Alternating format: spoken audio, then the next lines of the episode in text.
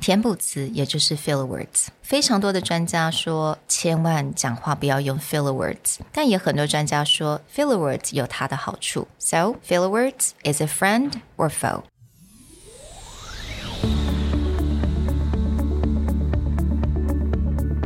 Hello，欢迎来到 Executive Plus 主管与沟通力的 Podcast。I'm Sherry, an educator, certified coach, and style enthusiast.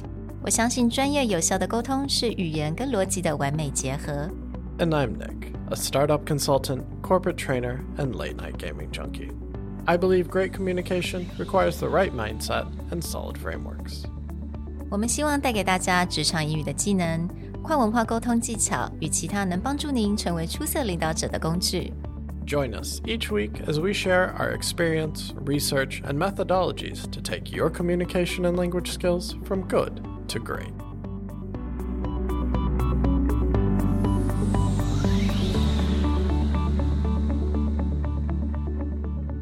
Hey, everybody. Welcome back to the Executive Plus podcast. Today, we're talking about, um, filler words. Those little words that sneak in when you're thinking or when you're hesitating in your speech and tend to interrupt the flow. Now, conventional wisdom says that you should practice to remove filler words from your vocabulary. But a study that we read recently sparks a little debate. Sometimes filler words can be a good thing.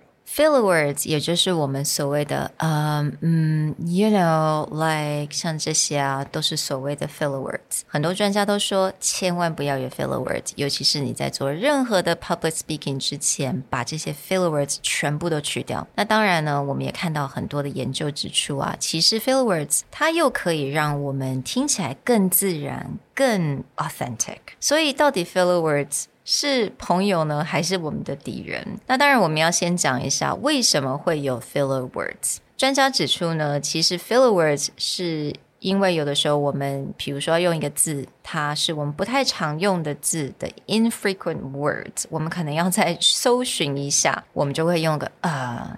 来做一个简单的 pausing，那有的时候可能只是因为紧张呢，或者是突然间的分心，我们就会有 filler words 的产生。So, a study written in 2014 started to look at what do filler words do to other people's comprehension and perception of the speaker. And what they found is that in cases where someone has removed all the filler words, mm. it can often remove authenticity. Now, this is an interesting contrast where I know a lot of Toastmasters groups, etc., will actually charge you mm-hmm. for filler words as a way to help remove them from your speech patterns. Mm. In fact, listening and editing our own podcast for years has taught me that I used to use mm-hmm. certain filler words or certain phrases way too often. Mm-hmm. And I mm-hmm. got so used to removing them that I trained myself to remove them from the vocabulary. But in reality, if someone is too polished, they're too professional, it makes them also feel sometimes untrustworthy mm. because it doesn't seem like it's coming from the heart or mm. it's coming from the head.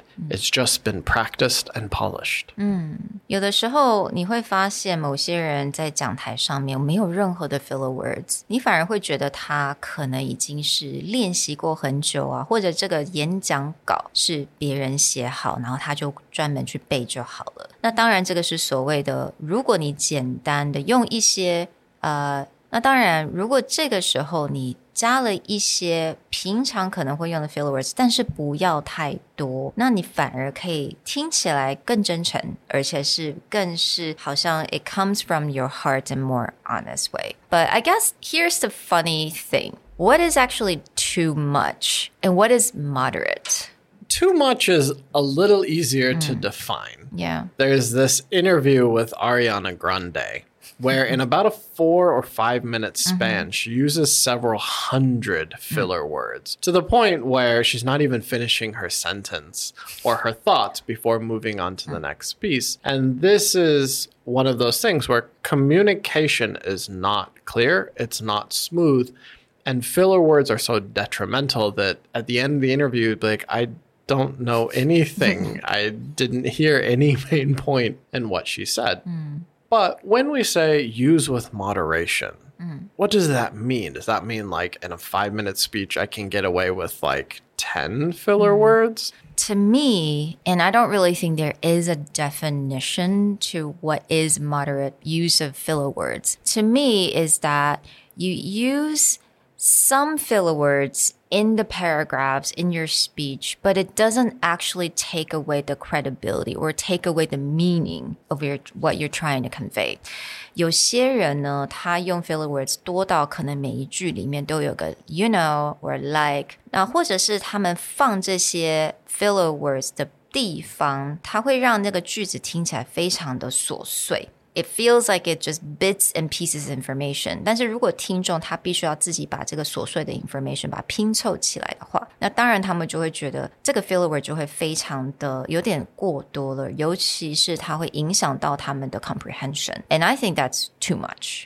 So, using filler words as a way to break apart your thoughts is fine, but make sure that you're completing your thought and that you're not switching thinking mode every single sentence. But if a um or uh or like slips in there because you need to pause, collect your thoughts, and move on, it really is fine because it's a natural way to pause your thinking if someone is trying to remove excessive filler words, you may find that there's just awkward pauses Yeah. in the same place. Mm.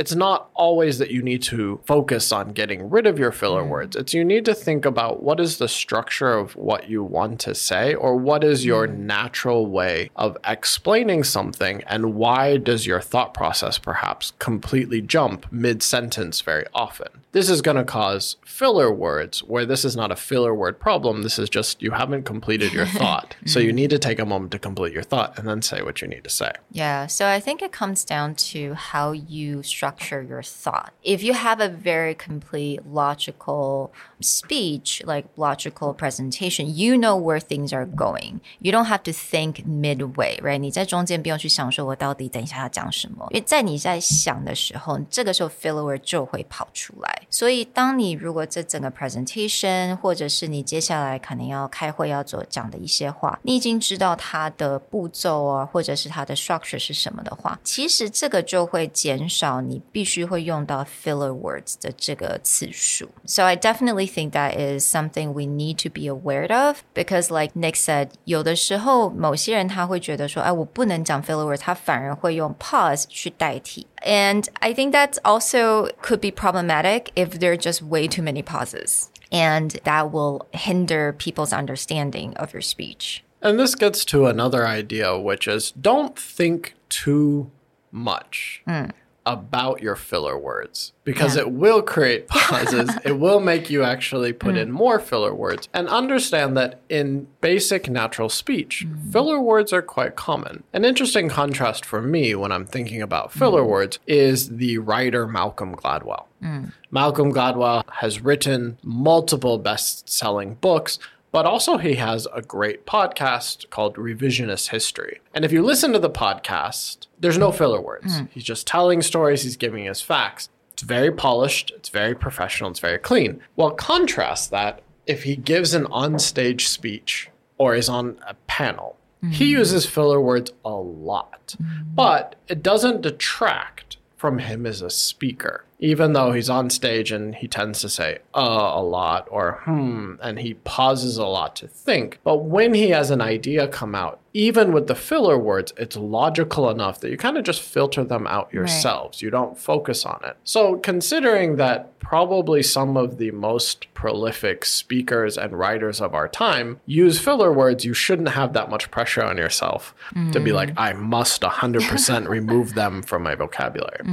It is more natural, it is more honest to have them within your speech. So don't just hone in and be like, oh my God, I said like 27 times. You've probably said like 27 times because you're so busy thinking about saying like mm-hmm. that you just jump back into like. Now, that being said, one of the ways to start practicing and limiting your filler words is to start recording what you have to say and breaking it apart both in is what I say logical and structured, but then also looking at is there any place that I'm awkwardly pausing or I'm changing thoughts and now I'm throwing filler words in there. 诶其实刚刚 Nick 也有讲到一点，那我想在这个边补充一下， 我们的 listeners 听我们的听众观众，那当然不是只有我们 podcast，就是你站在台上的时候，你的听众、你的观众，其实他们不是在听你讲的字，他们是在听你讲的意思。So they're listening for the meaning, the content of your speech, not the words itself. So don't think that they're very critical of all the words that you're choosing. So I think it's okay to feel a little bit more relaxed about that. People aren't there to count how many words, how many mistakes, how many filler words you're actually using. They're listening for the meaning. But of course, if you're using too many filler words that hinder their ability to listening for the meaning, that could be problematic. 那刚刚 Nick 有讲到就是录音嘛，其实 recording yourself 把自己声音录下来，大概是一个最有效的一个方法了。我觉得这个当然你不想要麻烦你的同事或者你的朋友啊，那你就是自己把自己的声音录下来，非常的 cruel. It is so hard to listen to yourself, but I think it's probably the most effective way. 那另外一点呢，我还可以建议大家，如果你觉得今天你真的用了太多的 filler words，你不知道该怎么改才比较自然，那我可以建议大家，你也可以尝试把你的句子简短一点，use shorter sentences instead of long, super super long sentence because a lot of times you feel like I have to finish the sentence and I don't know where I'm at, filler words will come out. So keep your sentences as short as possible if this is something that you have to correct in your speech.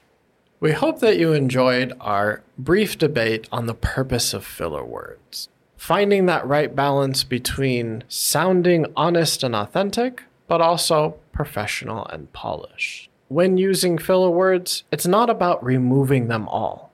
It's about identifying whether your message is coming across clearly and how people are receiving your information.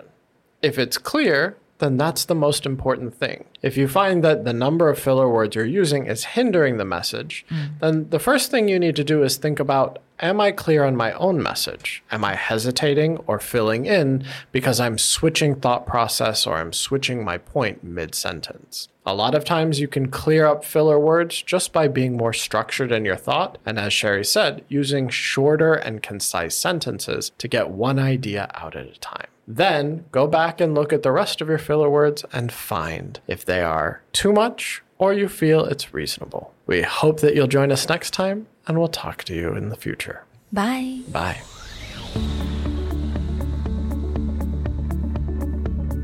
The Executive Plus podcast is a Presentality Group production, produced and hosted by Sherry Fang and Nick Howard.